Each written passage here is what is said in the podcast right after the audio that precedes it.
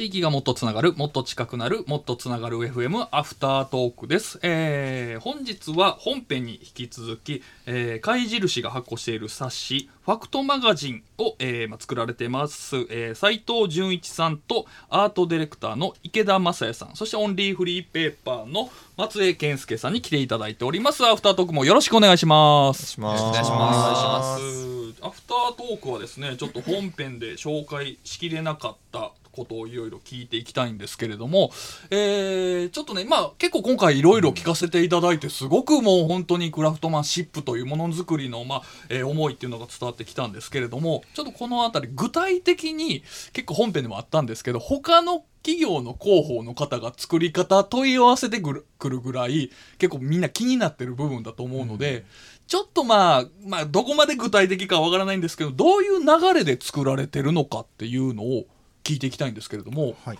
まず、あの、地域ってどうやって決めてるのかっていうか、まあ、あの、まあ、えー、ともちろん工場があるところっていう話だったんですけれども、まあ、どういうふうに順番とか今回こうしようとか決めていってるんですか？これはでも初めから前後い決まってましたよねそうですね。大体決まってますね、うんうんうん。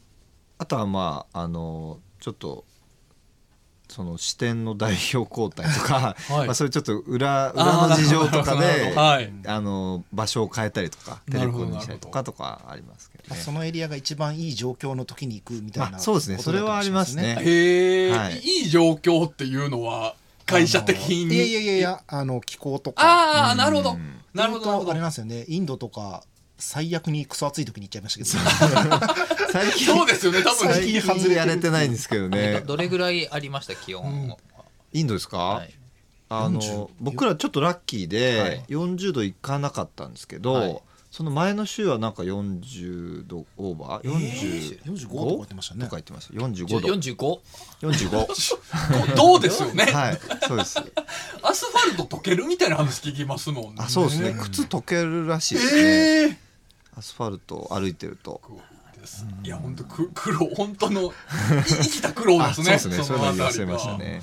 あただああののあれですよね、あのお寺行った時とかなんかあれでしたもんね。あのお仕置きみたいになってましたもんね。裸足でなんか石の上歩いていくみたいな修行みたいな。はい、もう修行というか、なんかここのまま俺焼かれんのかなみたいなデリのムスクに行ったんですけど、その建物、はい。すっごい暑くてはい。灼熱で死にそうでしたね。なんか地域が決まったらもう次はもう取材に行くという流れなんですか？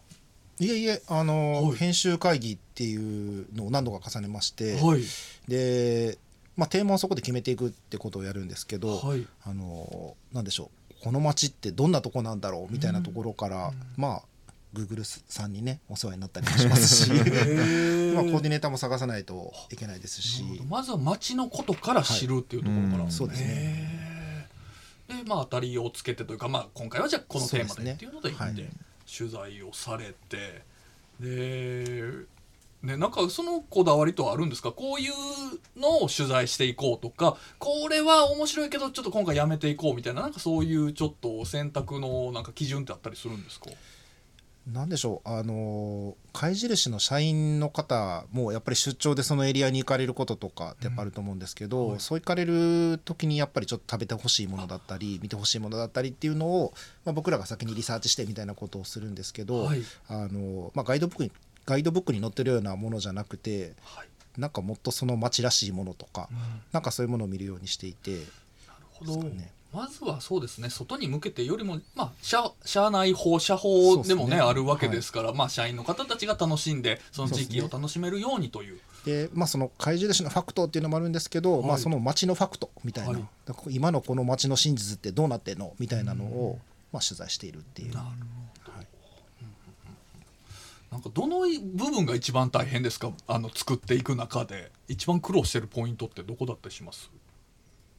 人ですよねほそうですね。結構なんて言うんでしょう、はい。あの写真集みたいなことじゃなくて結構人がいっぱい出てくると思うんですよ。どのエリアもそうなんですけど、うんそうですどんな人がどんなところでどうしてるのみたいなことをはい取ろうとするんですけど、はい。だからなかなかね難しいですよね。そうですね。それは自分たちが思ってるところに思ってる人はいないみたいなこととか、例えばあのまあ、名古屋あるんでちょっとなかなか 言いづらいんですけど、はい。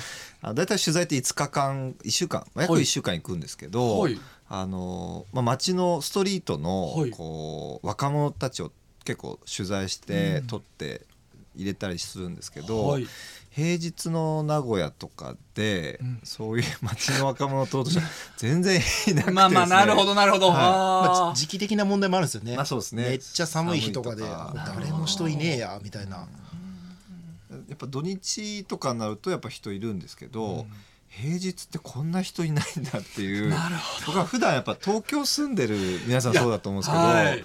あとやっぱ原宿とか行けばね、はい。い、つでもやうん。あの表現古いですけどイケてる人がいると思うんですけどあやっぱ地域によってはいないんだなとか。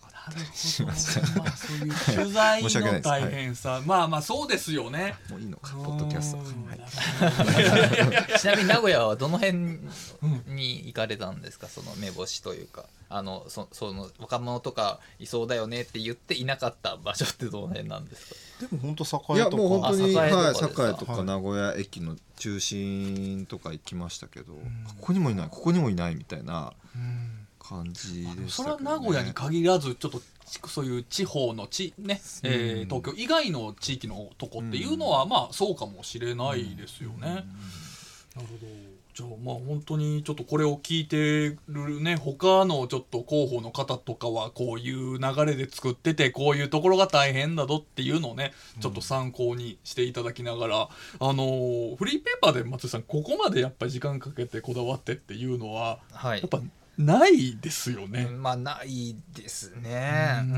んまあそのこだわりがどこにあるかっていうのはまたそれぞれなのではい。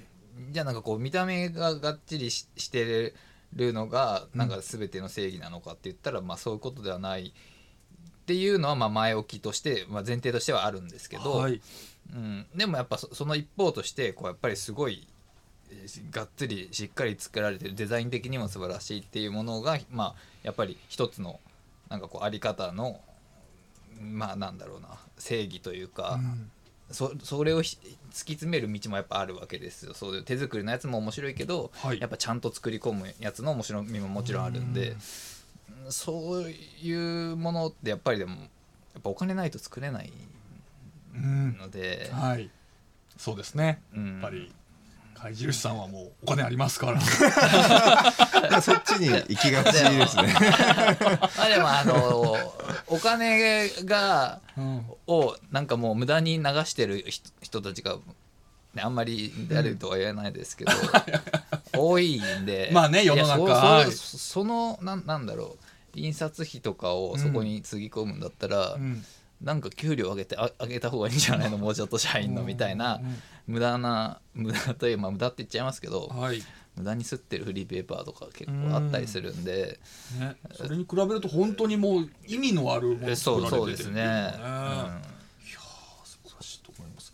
ちょっとあの今回のそのねメールテーマがあなたのこだわりだったんですけどあのちょっとせっかくなんで僕すごいあの興味があるんでお聞きしたいんですけどもお二人ともねあの斉藤さんも池田さんもおしゃれなのでちょっとお二人のこだわりも聞いていいですか？何にも打ち合わせもなく急に聞きますけど 何かこだわりありますか？お二人とも。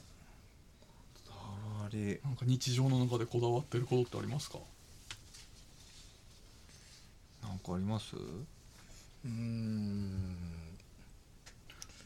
池田さん結構派手な服着られてるんでそのあたりもこだわりかなと思ってたんですけど。そうですね。これはなんかあれですね。はい、はいちょっと変なやつをなんか頑張って着てみるみたいな。へえなんかそれに負けちゃわないみたいなことは思ってます。あこれもこだわりですね、これもこだわりですよね。そうなんか、はい。うん。そんななんか派手な人間じゃないんででもまあもうずっとモヒカンで金髪で来てるんですけど、はい。まあこれずっなんかずっとこうしてますねこれでどこまでいけるんだろうみたいな超でかい会社のなんかこう打ち合わせとかプレゼンとかいけんだろうかいけねえんだろうかみたいなあいけたみたいなあってことはいけるんだみたいななんか。想像つくと思うんですけど貝印に、はい。で打ち合わせすることよくあるんですけど、はい。もうめちゃくちゃ浮いてますからね ああの待合室みたいなところで。まあでもどこでもそうですからね。誰待ちなんだろうみたいな。まあ今だってラジオブースで誰よりもラジオパーソナリティっぽいですからね 池田さんが。ラジオパパーソナリティ誰やって聞いたら多分池田さんが選ばれると思いますもんね何も知らない人に聞いたらね。まあそれもこだわりですもんね。すごい。ある意味ではちょっと毎回派手さと勝負ですよね自分とそうですね。もう負けないようにという。ねなるほど斉藤さんありますか？こだわり。いや俺でも本当ないですよね。逆にはい。なるべくニュートラルにいるみたいな こだわりはあるかもしれないですけど、はい。なんか、まあ、何が起きてもうん。受け止めるみたいなへー。のはあるかもしれないですね。なるほど。じゃあこだわらないみたいなところがある意味こだわりだったりもっていうところなんですね。かね。こじらせてますね。ああいやいいですね、いいいい話が聞けました。ありがとうございます。そんなね、えー今回のメッセージテーマあなたのこだわりですけれども結構本編ではあまり、えー全部が紹介しきれなかったので天谷さんあのー番組ディレクターの天谷さんあなたのこだわりというの来てますでしょうか？メールはいご紹介しますね。はい。えー、あなたのこだわり。えー、っとこだわり？えー、マダラクタイヤさんからいただきました。はいありがとうございます。えー、七夕の短冊はどうにか探し出して毎年書くようにしています、うんうんうんうん。うん。まあでもこだわりですねこれも季節ごとにね、はい。えいいですね。ー、えーうん。そうですね。こだわりというテーマでは以上。はい。はい。でこのマダラクタイヤさんさっきの本編の放送で、はい。えーよね、貝印のターナーを買いましたと。はいはいはいはいはい。あのメッセージが届いて「ターナーざわざわざわ」って。スタジオ一度「ターナーってなんだろう?」っていうことになりましたけど、はい。ね、で、その斉藤さんがね、あの、貝印の方なんで、あの、はい。てっきり、あ、これはこうでって言ってくれるかなと思うと、あれは確かみたいな、そこ自信なさげに、まあ結局正解だったんですけど、ターナーはターナーなんでねちょっと難しいな説明 それについて何かメールが来てるんでか？そうですすね、はい。えっ、とマダラクタイヤさんから、えーフライ返しって買えば書けばよかった。かっこつけちゃった。気使わしてるじゃないですか、斉藤さん。優しすぎる。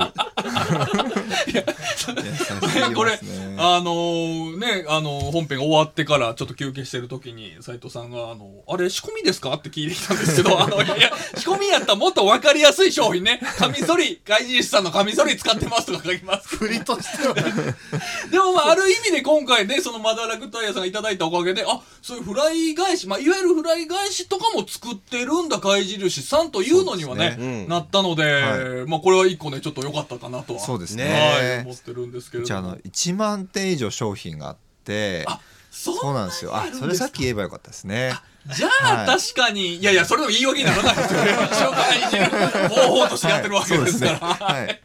まあでもそれぐらいたくさんの商品出そうされてるってですね。はい。毎年また2300商品ぐらい新商品も出てるんで、えなかなか追い切れないっていうのも、じゃあもう本当に刃物だけじゃないんですね。そうですね。かなり広くいやいいと思いますい。やちょっとね貝印さんが来ていただきましたということで、えー今回、えーファクトマガジン貝印さんが出されているグローバル広報誌を特集させていただきました。というわけで今回はオンリーフリーペーパーの松江健介さんと、えー、貝印の斉藤純一さんそしてアートディレクターの池田正也さんに来ていただきました。どうも皆さんありがとうございました。ありがとうございました